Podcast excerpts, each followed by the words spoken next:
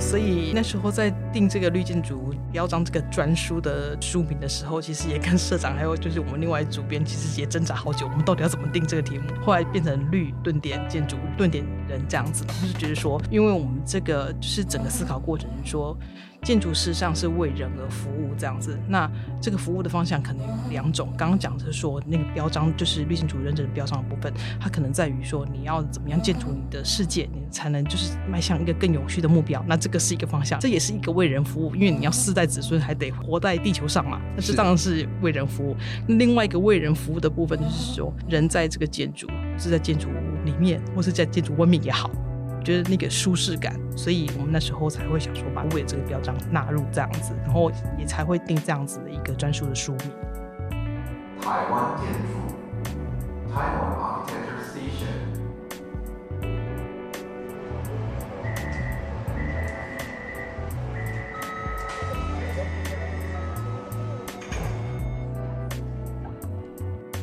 Hello，欢迎再次收听建筑家 Podcast，我是波香。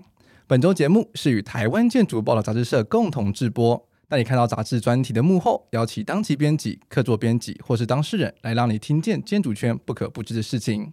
听众可能会有点疑惑，在这个月怎么会第二次听到这个单元，以为自己点错了集数，但不要紧张。台湾建筑杂志呢，除了出版台湾建筑杂志之外，还有另外一个系列是我非常喜欢的杂志，那就是绿建筑 （Green Building）。绿建筑杂志聚焦在生态绿的建筑案例，同时也有着有序。绿生活的专栏是一本轻松易读的杂志，虽然今年初暂停了纸本刊物的出版，但在今年八月也强势回归，以崭新的电子化姿态，继续向大众推广绿建筑的知识及生活应用。今天我们的旅台来宾也非常的不得了，就让我们一起来欢迎台湾建筑报道杂志社的大家长欧阳俊社长。社长您好，Hello，大家好。那另外一位呢，是我们绿建筑的编辑，就是吕慧颖编辑，编辑好。大家好，我是慧颖。是，那大家可能会在节目中第一次听到我们的社长亲临，然后再加上又有绿建筑的编辑来这边，所以就觉得这集其实真的非常的不一样。那为什么会不一样呢？其实就是跟我们刚刚提到的，绿建筑在今年年初的时候停止了纸本刊物的发行，那在今年八月的时候改成电子化的方式，重新的跟大众见面。那我就想请问社长，就是为什么会有做这样子的改变呢？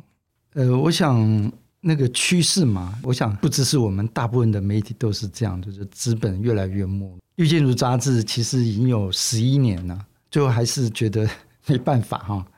那我们台湾建筑是二十五年嘛，十一年我一直觉得时间蛮长的，长时间如果可以撑下去的话，我觉得可能有有机会。因为我的想法是跟早期我们办杂志那种状况。啊，现在就是不一样嘛。后来就说，我又觉得很可惜，因为已经做了十一年哈。呃，虽然我比较传统哈，但是我也知道这个社会进步哈，这种数位的哈一直在发展嘛。那我就想说，哎，那我们是不是可以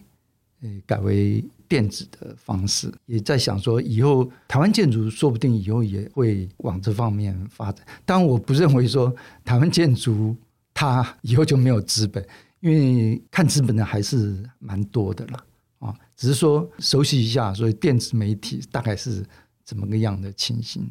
所以那时候我们资本收收掉之后呢，七位帮我们执行的哈，那我稍微讲一下，七就是那个鸟七只有没有？一个木在一个夫妻的七，位就是位置的位，人力那个位嘛哈。那我在跟他们讨论的时候，他们也觉得蛮可惜的。而可以朝着一个新的方式发展，因为七位以前也比较传统一些，他们也想尝试未来的这种趋势哈，就是说，因为这样可以节省成本嘛，而且三个月一次，所以说杂志还是可以勉强负担，就让它继续走下去，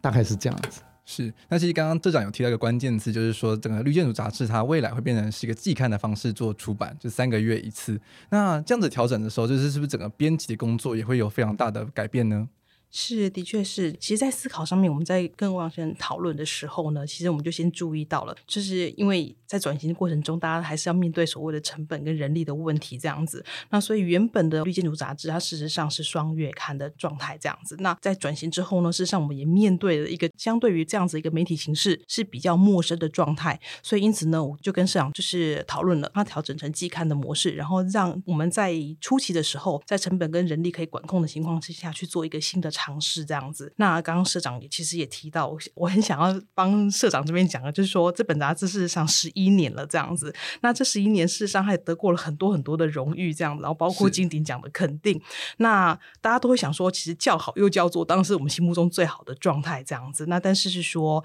在某些状况底下。的确是难如人意，尤其在现在就是阅读的习惯是一直在快速改变的状况之下。那我们也尝试着从电子媒体这样子的一个方向出发，希望能够就是追赶上这样子，就是说阅读习惯改变的一个时代的趋势这样子。那所以就在调整当中，然后决定以就是季刊的形式来发行这样子。是，那我有点好奇，就是说从纸本转到电子化中间的时候，是不是有许多的摩擦，然后跟就是不断调整的部分？嗯。其实其实有很多，因为就是在阅读习惯上其实是不一样。譬如说，我们纸本的时候，就光从美编这个概念来讲，我们在看纸本的时候，我们在跟美编沟通的时候，很容易就是我们会说一跨。就是所谓对页这样子的方式去思考我们看到的一个东西，所以不管是在文字呈现上面，或者是说图片的美感呈现上，我们事实上我们就是以双开页这样子一个方式去理解我们这个案子在纸本上的一个呈现的状态。那现在呢，改变成电子状态是，事实上它不管是透过我们的电脑浏览网页，或者是我们以手机浏览网页的方式，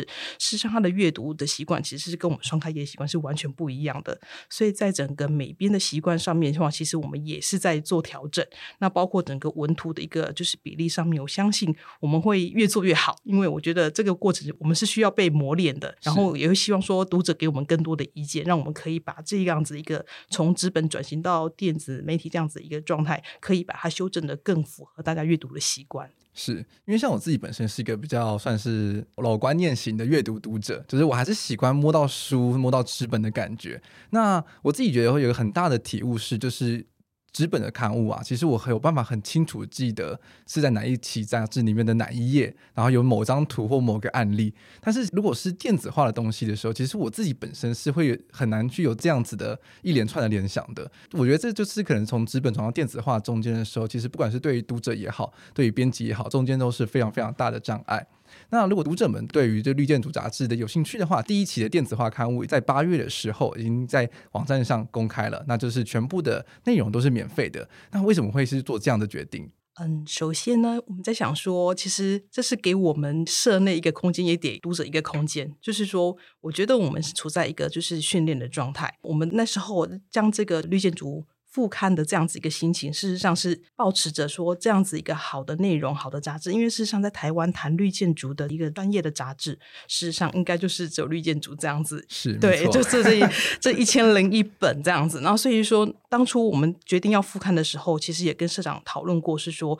我们如果是保持的想要把这份好的理念延续下去的这样子观念的话，我觉得一开始可以从就是说免费阅读这样子一个形式去做传递这样子。那这个部分的话，就是当初有跟社长讨论好，那希望也透过这个方式，也让读者了解说，我们很努力的在尝试，就是包括整个一个转型的转变这样子。那当中，也许我们可能会有一些嗯不是这么完美的一个尝试，也希望大家透过说，哎，我们愿意有这份心，然后以免费提供大家阅读的这份心，然后给我们就是多一点鼓励，然后让我们有时间去做一个调整这样子。是。那能不能跟我们听众们分享一下，说就是绿建筑未来它的可能初看的方向，或者是会如何，或者是如何去选定它的主题？那时候我在跟主持人这边在做沟通的时候，其实主持人问了好多就是很大的问题，譬如说关于标章这件事情，就提出 LEED 啊，然后这个标章它到底差异是哪里，或者是说，哎，绿建筑也许有相关的一个不同的名称，这个等等这样子。其实那时候我拿到这个访纲的时候，有点吓一跳，我想说哇，在短短的这个一个小时之内的访谈，我要谈那么多东西，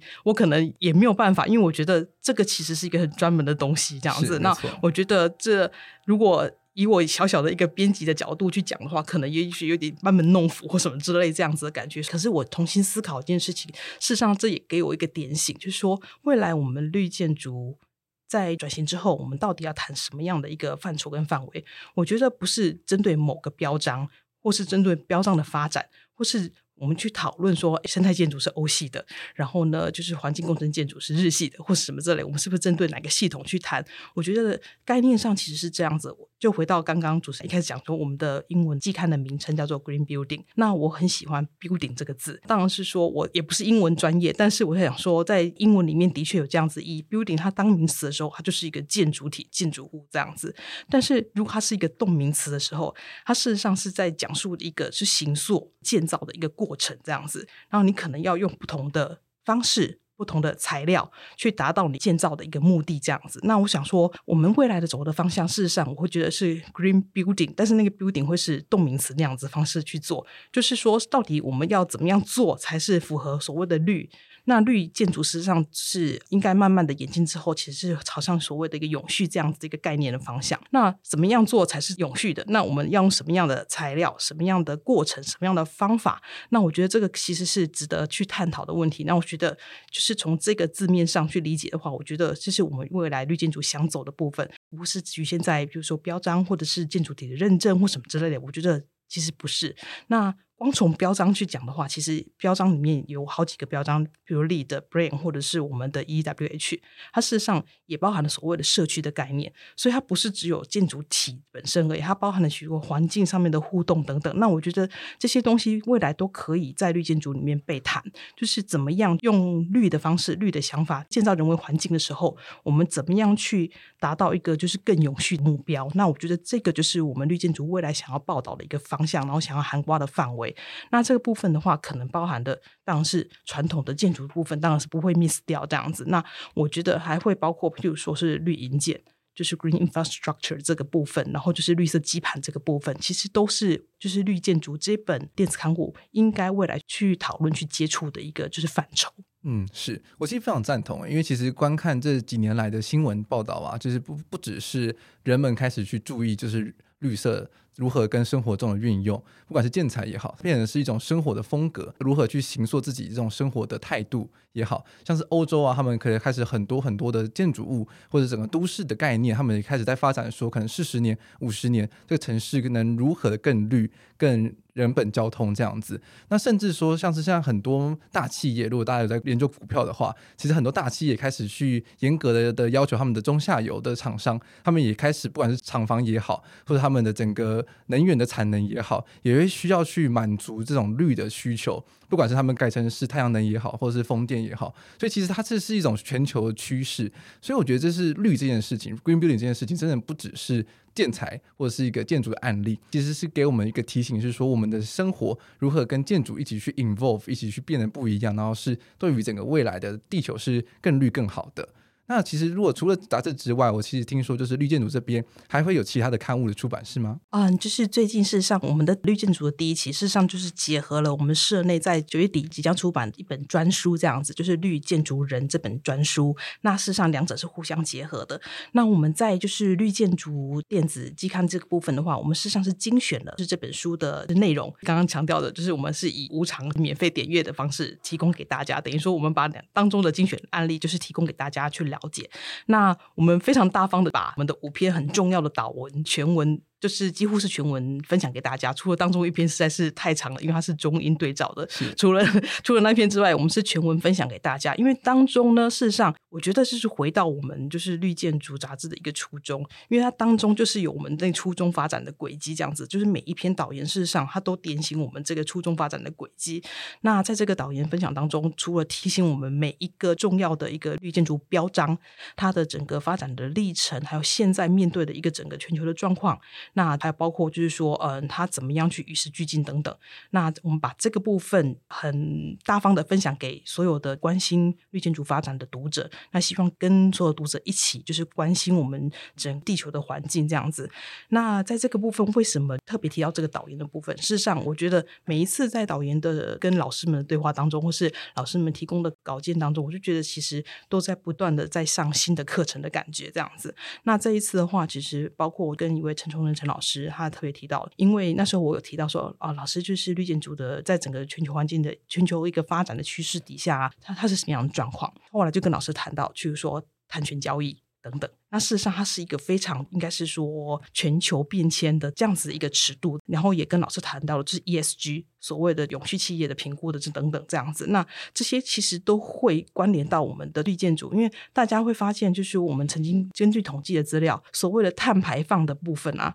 就是有百分之五十是跟建筑与建筑相关的领域。那所以呢，我们会发觉是说。绿建筑这件事情，事实上对于整个地球的环境的永续或全球的发展，事实上是很密切相关的。就回应到您刚刚讲他，可能会要求你下游厂商，或者是说我们本身企业希望能够提高永续企业的一个评估的等级的话，我也必须要主动去做这件事情。那我觉得这个事实上就是讲说，为什么会从选择性变成必然性？我觉得这应该就是慢慢的一个趋势所在，这样。嗯，是。其实刚刚编辑有提到非常非常多的关键字，比如说像是 ESG，像是碳权教育，这其实可能对很多建筑人来说都是非常非常的陌生。所以为什么说大家其实很值得去网络上看这一期的杂志，然后甚至说是购买这本就是未来九月底要出刊的《绿建筑人》的这一本书也好。其实因为大家可能平常在工作的时候，虽然说如果是公家机关的案子，都会需要做绿建筑表彰的一些事审核，但是可能我们都只是是有点像是应付性的在做。所以它其实背后的整个大观念，可能大家是比较模糊的，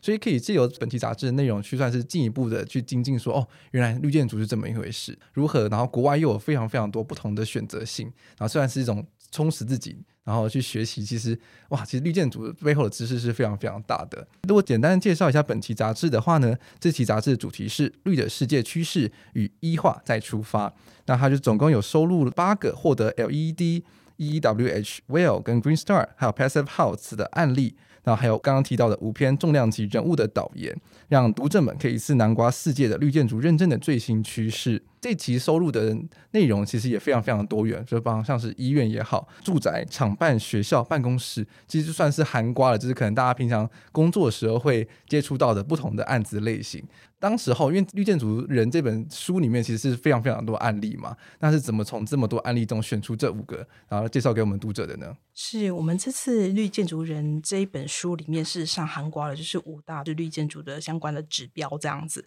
那那时候我们在与另外一位编辑刘淑英小姐在讨论说，我们到底要选择哪些案例的时候，事实上我们也经过很多的挣扎这样子。那这个挣扎，其实后来我们就有一个一致的观点，首先就是说，因为有很多是经典案例。然后在经典案例里面，可能建筑于其他的媒体的时候，可能就是频率也相对比较高。然后这个就是我们考量第一个，就我们希望我们在绿建筑电子期刊里面呈现出来的东西，是希望大家在之前不是那么平常反复看到的一个例子这样子。那所以这个就是我们做的第一个筛选的原则，就是说希望他在过去他报道的频度是相对比较少的这样子。那这样子的优秀的案例，然后又相对比较少被报道，我觉得变成说我们筛选的第一个原则。那第二个原则就是说，我们会希望说我们收集了这么多不同类型的案例。就拿以 EWH 来讲，它的标章里面就含有五种不同的一个建筑类型。当然，我们会期期待说，呃，我们都可能收集到。但是，我们当然是朝这个方向努力。但是，就是说，呃，就是有各方面的一个考量。就最后呈现的结果，就是请大家看我们的专书。那不过，我们在挑选案例的时候，就想说，如果能够尽量包含不同的一建筑类型的话，事实上，对于就是读者可以了解说，哦，原来这么多不同的建筑类型，他们在符合所谓的就是建筑标章的时候。他们在意的、注重的点应该是哪些？就是我们第二个筛选的原则，这样子。那所以就是经过这两个筛选，我们就选出了八个案例的这个部分，这样对。是好。那如果讨论这一期杂志的话，因为它其实主要的都在讨论就是标章这部分嘛，算是这一期杂志的重点核心的走向。那其实我觉得很想要跟听众们算是一种互动性的讨论，就是大家有没有在思考过，说为什么我们会需要绿建筑标章这样子的东西？大家可能觉得说啊，这增加我们的工作量啊，那其实不只是这样子嘛，对不对？它能带给我们什么样的效益呢？很好笑，就是我们在导言当中啊，在访谈的过程当中，就是我们澳洲的的专家 Paul Barnett 还说了一句话说，说就是呃，澳洲的绿建筑标章的认证是很贵的，这样子，对，又花钱又麻烦。所以那时候他就他就开玩笑的讲出了这句话，但是我觉得玩笑归玩笑，我觉得还是必须要回到正经的事情来讲，这样子就是。事实上，我也跟就是 Paul Barnett 他的访谈当中，事实上也呃很深刻的领悟到一点，就是说，上绿建筑标章，事实上我觉得不妨把它视为一个方法，它是一个方法学。当你的建筑物在努力的获得某一个标章的过程当中，因为大部分的就是绿建筑标章，它你都必须在规划设计的阶段就已经要介入这样子。那这个部分的话，就等于说不妨把它视成它是一个方法学的部分，就是你透过这样子一个标章的要求，你去了解说怎么样去达成这个目的跟目标。那在这个达成目的跟目标的时候，你必须可能透过，譬如说可能是建筑的方法、管理的方法、材料的方法，去达成这样子的目标。对于建筑人来讲，它当然是一个麻烦的点。但是这个麻烦点，我刚刚也特别强调，它这是一个世界趋势。这样，那符合世界趋势的这个过程当中，拿标章来当方法学的过程，这样去理解。做完绿建筑电子刊之后，我觉得我有深深这样子的一个感受。就建筑物体本身而言，事实上就是等于达成了某种标的，但是标的我觉得是有附加价值的。刚刚讲说，如果是企业的话，它可能就对于企业有序的评估，它是加分的。那其他就是说，我们也会想象说，未来我们的消费者，他对于我们的绿建筑的要求，因为绿建筑事实上它有很多的一点，包括节能啊。然后这些东西，我觉得在未来，在消费者的这一头，会越来越有这样子的一个意识，就是等于说我选择绿建筑，可能代表为环境尽一份心，然后为我自己的荷包省一份钱，其实是这样子。我觉得相信这是未来的慢慢要走向的一个趋势。那等于说，在这个过程当中，不但累积的就是实质的对于环境的贡献，对于就是说未来市场的贡献，等于说绿标章，我觉得它的优势或是优点是在这里这样子。所以可以这样理解嘛？其实绿标章它其实有点算是一种硬性的手。在背后就能操作你，就是说你在做设计的时候，或者说你在做一些设计思考的时候，你必须要去逐步的去满足一些条件，让你的案子更来越好。那实际这个隐形的手不只是对于设计方也好，它其实对于业主而言，他必须也要接受说，哦，因为我们必须要满足这样的条件，所以他可能会需要多花点钱。他原本可能是，哦，我就不想要花这些钱啊，为什么要多花这些钱？但是因为有这样子的要求，所以他必须要让他这个整个案子在很多层面上。变成是一个更好的，所以它其实，在某种程度上是慢慢的推动整个台湾建筑是往一个更绿、更节能，然后更永续的一个方式去推动。说到标章，其实就是全世界就有非常非常多种嘛，像台湾的，大家可能都会比较清楚的，就是我们必须要满足的就是那个 EWH 绿建筑的标章，那就是 ecology 生态、energy saving 节能、waste reduction 减废，还有 health 健康。绿建筑标章它其实这四个单字分别就是代表说这几个项目，对对对。对那其实不只是台湾有这样子的内容，它其实在英国，它的英国建筑研究机构 BRE，它其实也有自己的一套建筑研究发展环境评估工具，这个是 BREEAM，是不是有什么简称？是，就是 BREEAM 哦，BREEAM 对。那另外的话，美国的绿色建筑委员会呢，它其实也有一个领先能源与环境设计的 LEED 的指标。那其实我有点好奇，就是说这么多指标，那我们自己设计师的时候要会选怎么样做选择？其实我可能没有办法在这边代替所有的设计师来回答这个问题，这样子，因为我觉得在标章的选择上面，其实我觉得那是一种策略性的一个问题，这样子。但是我是觉得，我想要谈的是说，台湾的 EWH 为什么诞生这样子？那如果在台湾的就是建筑里面，我选择 EWH，然后我会获得什么样的一个优势？应该是这样子。那因为就是刚刚主持人也提到，就是说从最早的。BREEAM 是我这边是起一九九零还是一九九二这样子，大概是这个时期。事实上，它是最早提出来的绿色标章的认证的系统，然后之后再是美国的 LEED，然后再是加拿大的 GB Two 这样子。那台湾事实上是第四个顺位这样子，还是蛮早的耶，非常的早，非常的早。所以大那时候 我第一次接触的时候，也觉得哇，好意外，这样子我们怎么这么的进步这样子？是，所以就是说，大家其实应该要以台湾为傲这样子。那在这个部分的话，其实我要。我想要说的一点是说，我们在不同地方要穿不同的衣服。譬如说，在冬天的时候，你在台北可能穿的就是厚外套，可是你可能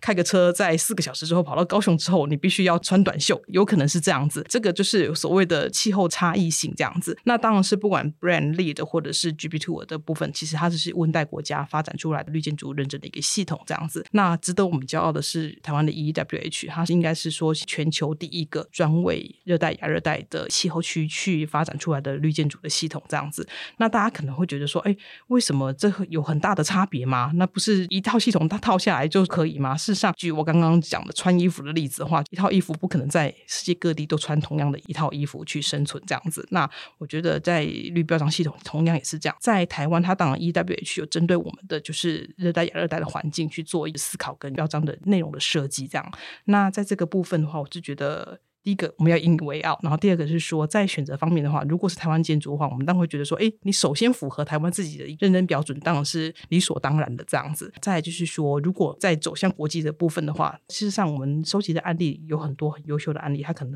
同时获得两种标章以上的认证这样子。那我觉得，透过标章的部分，你怎么样航向世界？透过一个国际认证的标准，事实上你把你建筑的能力是推展到世界上去，类似是这样子的一个想法。是。那我有点好奇，说像台湾的这个绿建筑标章，它在其他的亚热带国家有被采用或使用吗？嗯，那时候在做经验所所长的访谈的时候，我发觉，哎，我们真的也还蛮努力的这样子。因为我们那时候我就问他说，哇，你看看 LEED 的这个标章，就是世界通行这样子。对，那我觉得我们有没有这样子一个企图心？如果是专为亚热带、热带的环境去设计的标章的话，我们是不是有这样子一个企图心？至少亚热带、热带上面我们插满台湾的国旗，类似这样子。那时候我心里是这样子 OS，然后所以我就。问出这样子的问题，那事实上所长也告诉我们，台湾有这样子一个尝试跟努力，就是在疫情之前，事实上，因为我们有南进计划嘛，他说有很多的台商就是呃，可能到越南或者泰国，就是东南亚国家去设厂，然后呢，在设厂的这过程当中呢，他们希望能够有绿建筑标章的认证这样子，然后所以就是在这个部分的话，是建研所这边有听到相关的一个建议，所以呢，后来我们在二零一七年的时候，EWH 有推出了所谓的海外版的部分。哦，对，他可能刚刚有讲说有几个版本嘛，就是基本版，然后住宿版、厂房版，还有建建筑改造版，还有社区版，然后最后就是一个海外版，就是最新的这样子。嗯、那整经过所长告诉我，应该是从台上的这样子一个需求里出发的外交的一个手段这样子。那再透过所谓的就绿建筑认证的一个这样子的过程，事实上也让就是所谓东南国东南亚国家看到台湾的建筑的发展。是到什么样的水准？这样，那我们对于整个认证系统、认证过程的严谨性、就信度是到什么样的一个水准？这样子啊，所以就等于说，它整个过程除了是所谓的绿建筑认证，但是它可能附加效益是国际外交的双向交流，可能是这样子。因为我其实我我还没有很深刻去研究过这个 EWH 这个标章它的背后的全貌，所以就可能要有托编辑来跟我们稍微讲解一下它的整个历史嘛。那其实刚刚有提到说，它其实算全世界第四个发展出来的标章系统，那背后是由谁去推动的呢？就是发展的过程当然是说，如果是从所谓的技术面来讲，首先提到就是建研所的部分这样子。但但是就是说整个。除了技术性发展之外，还有推动的发展。那事实上，推动发展的话，其实它是靠的政府，是政府推动的。那跟 LEED 有一点不一样，这样子，LEED 它几乎都是所谓的民间的力量去出发这样子。那我是觉得，我们的绿建筑之所以走得特别快，政府的力量真的是不可或缺。对对对，不可或缺的一个很重要的因素。嗯、包括一开始说他如何去鼓励，先从公家的公有建筑先去推，先去试用，先去运用，然后做给大家看。原来我们透过这样子 EW。我们的公有建筑盖出来是这个样子，那样子就会有一个实质的一个效应，这样，然后之后就透过鼓励的方式。那时候我有看到所长有提到，可能有一些容积的奖励等等的手段跟手法，这样子。那透过这样子一连连串的一推广，那才可以让整个绿建筑在台湾事实上在这几年之间真的是蓬勃发展，这样子。嗯。是，现在变成说，任何新盖的，不管是公家案也好，或是私人案，只要是比较大尺度的，基本上都一定会有这样子的需求，就一定要去满足 EWH。它不只是一个就是被要求的事情，而是大家里面就觉得说，哎，好像应该要往这个方向去做发展。其实不只是为自己尽一份心力，也是为地球尽一份心力。那其实我们还另外提到是说，这几很多很多的标章嘛，那各个标章之间啊，有什么样子的差别吗？还是说它其实大方向都一样？就除了刚刚提到说，可能像是 Bring 或者是 Lead，它主要服务的是温带气候，然后 EWH 主要符合的是热带或亚热带气候之外，还有什么样的差别呢？其实我在这边也不敢讲说我是标章的专家，因为我觉得这个其实是很复杂的。那我是觉得说我可以就是就我跟老师们导研的一些整个 review 的过程，我我觉得我可以从这个地方去做一个小小的发言，但是我可能也要跟读者先说一声，如果有什么样子呃不够精确或者是不够圆满的地方的话，再要请大家先见谅一下这样子。对，那我是觉得每个标章的系统我。很有趣的地方，我就拿就是光这件事情来讲好了。就是在每个标章系统里面，对光这件事情，他在意的点其实有相似的，也有不同的地方。是，那譬如说，在 Lead 跟 brand 这样子，它这个系统里面，它的光事实上有分成，就是所谓的节能这个部分，我们就不用谈了，跟光有关，然后又是节能这个理念是所有的绿建筑里面都一定有的这样子。那再就是说，光还有其他的影响，譬如说光海的部分。那在 Lead 的话，它就是有特别提到了它怎么样去做一个光害的管制。它甚至在他们的建筑的分类里面有分比较靠近乡村的啊，不同不同等级。然后它对于就是说外溢的光，就是从这个建筑物外溢到社区的光，它怎么样去做控制？然后外溢到环境的光怎么去控制？那 Brain 同样也有这样子的建议跟管控。这样，那在台湾也一样，我们的 EEWH 里面也一样。它对于光当然是刚刚讲说节能这个一定有，然后它在光里面还有一个在还有一部分列在生物多样性。哎。看一下哦，应该是没错，生物多样性里面这样子，那大家有没有觉得，哎，生物多样性是怎么回事？对，然后是这个部分的话，事实上它是谈到这是光海这个部分，对，那就觉得说，嗯。尽管每一个标章，它对于某一个就是议题，它可能我多多少少会有一些出入，但是我相信，就是说能够尽量照顾到核心的一个价值的部分。事实上，每一个标章自我要求必须要涵盖那个核心的价值的部分。那也许在每一个标章里面，它有自己独特的。比如说，我特别要求跟生态相关，我特别要求跟邻里关系有关，那就以刚光可能这件事情来讲，那就可能会有不同的要求，但是必须涵盖的层面，其实相信每一个标章它都会尽力去达到基本的一个要求，这样子，对。是我还不知道，原来就是台湾的 EWH 对光害这部分反而是放在生物多样性里面。嗯，我希望我没有讲错，因为我的印象是这样子。对，可见我自己本身也还没有读建筑师考试啦。对对对，哎，哇，听到了觉得哇，好惊喜哦。对对，就是在这个过程中，其实自己在不断的学习，就是有很多很多小的惊喜跑出来，我就觉得哦，原来是这样的那种感觉，这样子。对。我还记得我上次去考建筑师考试的时候，那一年考了就是说要去写出生物多样性包含哪一些 项目之类的。是对，然后那时候就看到那个题目就，就顿时间完全无法下笔，根 本就没有读。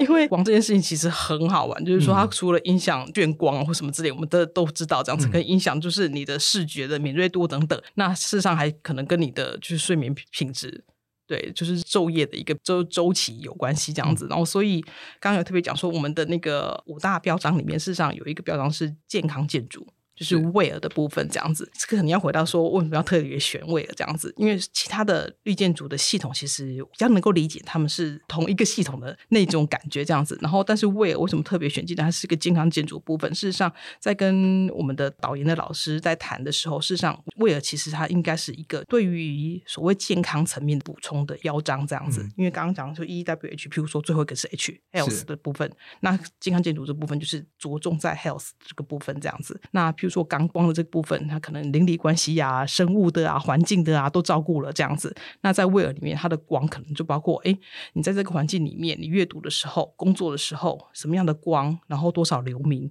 然后什么样的光质，什么样的一个色温，可以让你视觉敏锐度最高这样子。那譬如说白日跟晚上，可能晚上你还要工作的时候，怎么样去做一个光的调节等等，那就是会有更细致的一个对于人体舒适度，或者是说，哎。整个人体生理上面的一个照顾，这样子，对，是。那其实看这一期杂志的时候，你就选到了一个案例，它就主要是以 WELL 出发的。那它是一个所谓全栋通过 WELL 认证的建筑，那它主要是一个办公室的空间。其实我看了这个案例的时候，就发现说，好像 WELL 指标它非常针对，就是人怎么样子去感受这个空间，就是可能不管是能源也好，水也好，反正是跟人互动有很大的关系。反而不像是说其他的指标，可能就是。考虑的是很多的是环境，WELL 这个健康建筑的指标的时候，反而是针对人的使用的行为去做一些算是建议或者是评估，这样是吗？嗯，其实在这边也要帮其他的绿建筑，我们传统印象中的绿建筑指标讲一下，就是说事实上他们对于就室内环境啊，或是人体健康，当然也都有照顾到这样子，是只是说 WELL 它是特别针对，因为它在英文里面他就讲它是特别针对，就是所谓 health。跟 well-being 人体的健康，跟人体可能身心灵的一种幸福感，它可能是特别针对这个方面这样子。对，嗯、是因为看了这个杂志的时候，里面就还有提到非常多像是 movement 运动的部分，然后还有像是这些热舒适，就想说哇，我好像我自己的办公室都没有，或者是我自己的家都没有考虑过这么多事情。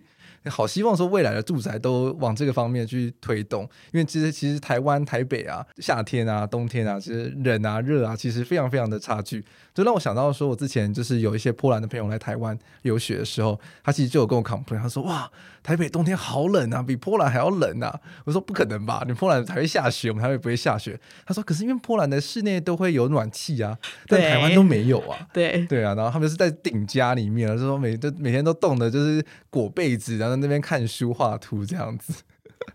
所以这确实是台湾住宅非常需要往前推动的一个部分呢。是，嗯，其实，在热舒适这一点的话，当然是人体对于冷热的一种调试的这个部分，尽量让你的那个就冲突降到最低，其实是热舒适很重要的一个点，这样子。那当然很多的一个细节的部分，我举一个好了，光从空调这一点来讲，我们常常会有这种感觉，就是坐在出风口的人冷，冷的要命，然后那个远离出风口的人可能要挥汗如雨这样子。那所以就是说，所谓的热舒适，其实上在一个，特别是我们就是讲到那个泰格地材这个全动的通过威尔认证的这一个公司，它事实上它就是有一个所谓的热舒适的一个敏感区或是感应区的部分，它尽量在敏感区的部分把它化小。让你能够在可控制的范围是越越精细越好，这样子。是。那所以让在同样一个空间里面，然后在不同的分区当中，你都可以有一个比较好的人体的舒适的感觉。嗯。那如果真的调试不来的话，就可能额外再给你一个辅助的设备。或是设施，可能是小电风扇或什么之类的，嗯、就是类似这样子的方式去照顾人体感受，这样是对。这就有提到一个重点，就是过去的时候，我们是以一个就是大家都统一，就是 together 一起用的概念去设计你的空间。但现在如果要开始照顾每个人不同的感受的时候，就变成说，不管是光也好，或者是风也好，它其实变成说需要个人化。就说，你可能自己的桌面的光是可以调整的。有些人可能喜欢亮一点，有些人可能喜欢暗一点。他可能喜欢白光，喜欢黄光。如果每个桌面都可以自己做去调控的话，那其实就是都可以达到自己比较喜欢的一种工作的状态。像风也好，因为其实陆陆续续都会听到很多人 complain 嘛，就是说哦好冷，然后好热这样子，然后就互相去抢那个冷气遥控器。对，所以这其实不得不说，就是绿建筑一切的一切，其实都跟人的行为或者是人的感受有非常非常多的关系。是，所以那时候在定这个绿建筑标章这个专书的书名的时候，其实也跟社长还有就是我们另外主编，其实也挣扎好久，我们到底要怎么定这个题目？后来变成绿顿点建筑顿点人这样子，然后就觉得说，因为我们这个就是整个思考过程，是说。建筑事实上是为人而服务这样子，那这个服务的方向可能有两种。刚刚讲的是说，那个标章就是绿建筑认证的标章的部分，它可能在于说你要怎么样建筑你的世界，你才能就是迈向一个更永续的目标。那这个是一个方向，这也是一个为人服务，因为你要世代子孙还得活在地球上嘛。那这当然是为人服务。另外一个为人服务的部分就是说，人在这个建筑或是在建筑物里面，或是在建筑外面也好，我觉得那个舒适感。所以我们那时候才会想说，把尾这个标章纳入这样子，然后也才会定这样子的一个专属的书名。哦，原来如此。那本期杂志呢，它其实除了我们刚刚提到的办公室的案例之外，其实还有还有非常多很有趣的案例。比如说，像是我自己非常喜欢，就是那个 The Darling Exchange，那个由魏延吾设计的，在澳洲的时候是一个算是整体规划的一个案子嘛。那它其实主要的建筑物的话，相信大家应该都有看过，就是它在它的外墙上是用木材，然后去做出一个很流线型的，算是。法萨，然后它这个这个整个法萨又延续到它旁边的人行道，所以它算是一个非常耳目一新的一个建筑案例。但是这样子的建筑案例，它其实也有达到他们澳洲这个所谓 Green Star 的六星级的社区平等。能不能给我们再来介绍一下这个案子呢？事实上是说，Green Star 六星级的这个社区的平等，不是只有靠哪一栋建筑物来获得了，哦、是它是整个就是 Darling Square 这个更新案一起获得这样子的一个荣誉。在这个部分的话，我那时候我们在整个就是专书的呈现上，事实上我们把它当成两个案例分开来报道，因为首先是我们介绍的就是 Darling Square 整个计划，它如何去达到一个所谓。获得六星级社区这个认证的一标准的这部分，然后再把就是 The Darling Exchange 独立出来，然后再来谈这个建筑物的部分。那咱刚刚就特别讲到所谓的六星级 Green Star 的社区是这样子概念，它事实上它不是只有一栋建筑好，它事实上是我这个建筑好，然后大家我周围的。空间一起好，就是这样类似这样子，跟是讲的很直白，但是就是这个样子的概念这样子。那所以就是说，在 The Darling Exchange 它的整个建筑的设计是方面，它事实上我们就可以看到它那个整个圆形的用木材包覆的那个，相信只要喜欢建筑的人都曾经看过这个例子这样子。那在整个概念上，是把它当成整个 Darling Square 一个所谓的应该是能量中心的概念。哦，那能量中心事实上就是要转嘛。是，那转的话就等于说，它是希望它没有方向性。然后它能够融汇所有各方来的一个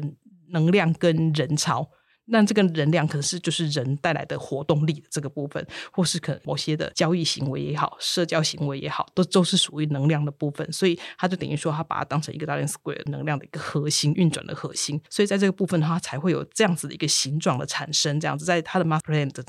才会产生这样子一个所谓的圆形的建筑的概念，这样子。嗯。那运行建筑概念除此以外呢，它把它的就是所谓的低层、低楼层的空间，就是完全是以开放的形式去做的。对，它包括整个是跟广场空间的互动，然后广场，比如说哪边要比较高，哪边要比较低，然后人潮往哪个方向一个就是运行流动，然后可不可以自由进出在低楼层里面，都是市场它都是它的考量的点。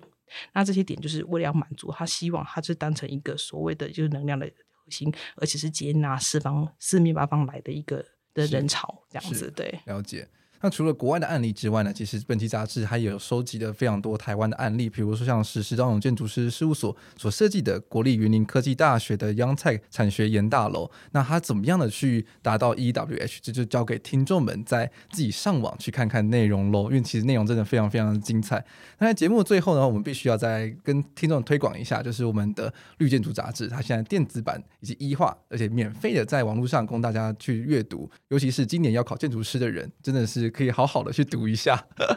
因为真的是必考题啊，对啊，而且同时可以看到很多不同国家的一些案例的，说不定申论题就可以大肆挥毫，可以提出很多的不同的想法，因为可能会考一些什么光要怎么如何处理啊，风要如何处理啊，其实都可以从这些案例中找到很多的想法。那甚至说是九月底要出版的这一个绿建筑人。Green Building Certification System 这本专书里面也可以找到很多的答案。那在节目的最后呢，因为其实大家可能都会想说，哎，好像都没有听到社长的声音，那是不是要再请社长来跟我们大家说一下，就是对于绿建筑杂志这个未来后续的期许？因为我个人本身也很少在我们杂志上哈出现哈，是，啊、呃，因为我基本上我是做业务的哈，所以说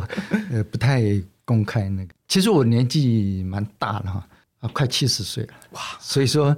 我现在六十八岁嘛，那再两年呢，势必要退休。我自己也在觉得，以我现在，因为我都太传统，我们都那个年代都资本的年代，你看我们业务好就找广告啊，发行这样子，那现在跟这个完全就已经没有用，所以我觉得我好像作用也消失了哈。呃，不过人家说这个。老骥伏枥，哈，志在千里。我已经没有这种雄心壮志了，哈。嗯，不过因为我经历很多事情嘛，你说老马仕途，哈，还有一点呐。所以我而且我很放心，就是希望说七位哈，就是吕慧颖小姐跟刘淑云小姐哈，能够把这个绿建筑再发扬光大。那我就是在这边，我一定要讲一下，就是这个七位这两位哈。他其实帮我们台湾建筑帮了很大的忙，因为你知道，像我们尤其是目前啊，那个杂志经营其实蛮困难的，所以后来我们也做了很多事情。那这里面的事情哈，很多企划哈都是他们在做的，所以我在这边也顺便呃让大家知道，就是说他们真的是一个人才啊，所以我很放心哈，他们也很希望这个绿建筑杂志在他们手里哈。发扬光大，这是我的一些一些看法，是是非常非常正向。因为其实真的台湾会需要一本这样子的杂志啦，就是除了讨论一般的建筑案例也好，那其实因为是一个世界的趋势，所以如何让建筑越来越绿，让城市越来越绿，甚至让我们人的生活都可以越来越绿，其实会需要一本杂志，算算是做一种引导，或是说提供一个范本，让大家知道说我们可以如何做，去慢慢的改善我们的生活。好的，如果你对本期的杂志讨论内容有兴趣的话呢，可以在本集的节目资讯栏中找到绿建筑的网站，或者直接搜寻绿建筑就可以找到喽。那内容完全免费，这么好看的知识平台要在哪里找呢？马上去看看吧。那同时，建筑家也会在每一季他推出杂志内容之后，提供 Podcast 节目，让大家算是一个入门，可以快速掌握说这集杂志可能有什么样的内容，导引大家继续去深读相关的这知识内容。那下一期的绿建筑杂志会带来给我们什么样的主题？那就敬请期待喽。那我们再一次谢谢欧阳社长还有吕编辑来到我们节目中，谢谢两位，谢谢谢谢大家，谢谢。是，那我们下周一见，拜拜。拜拜。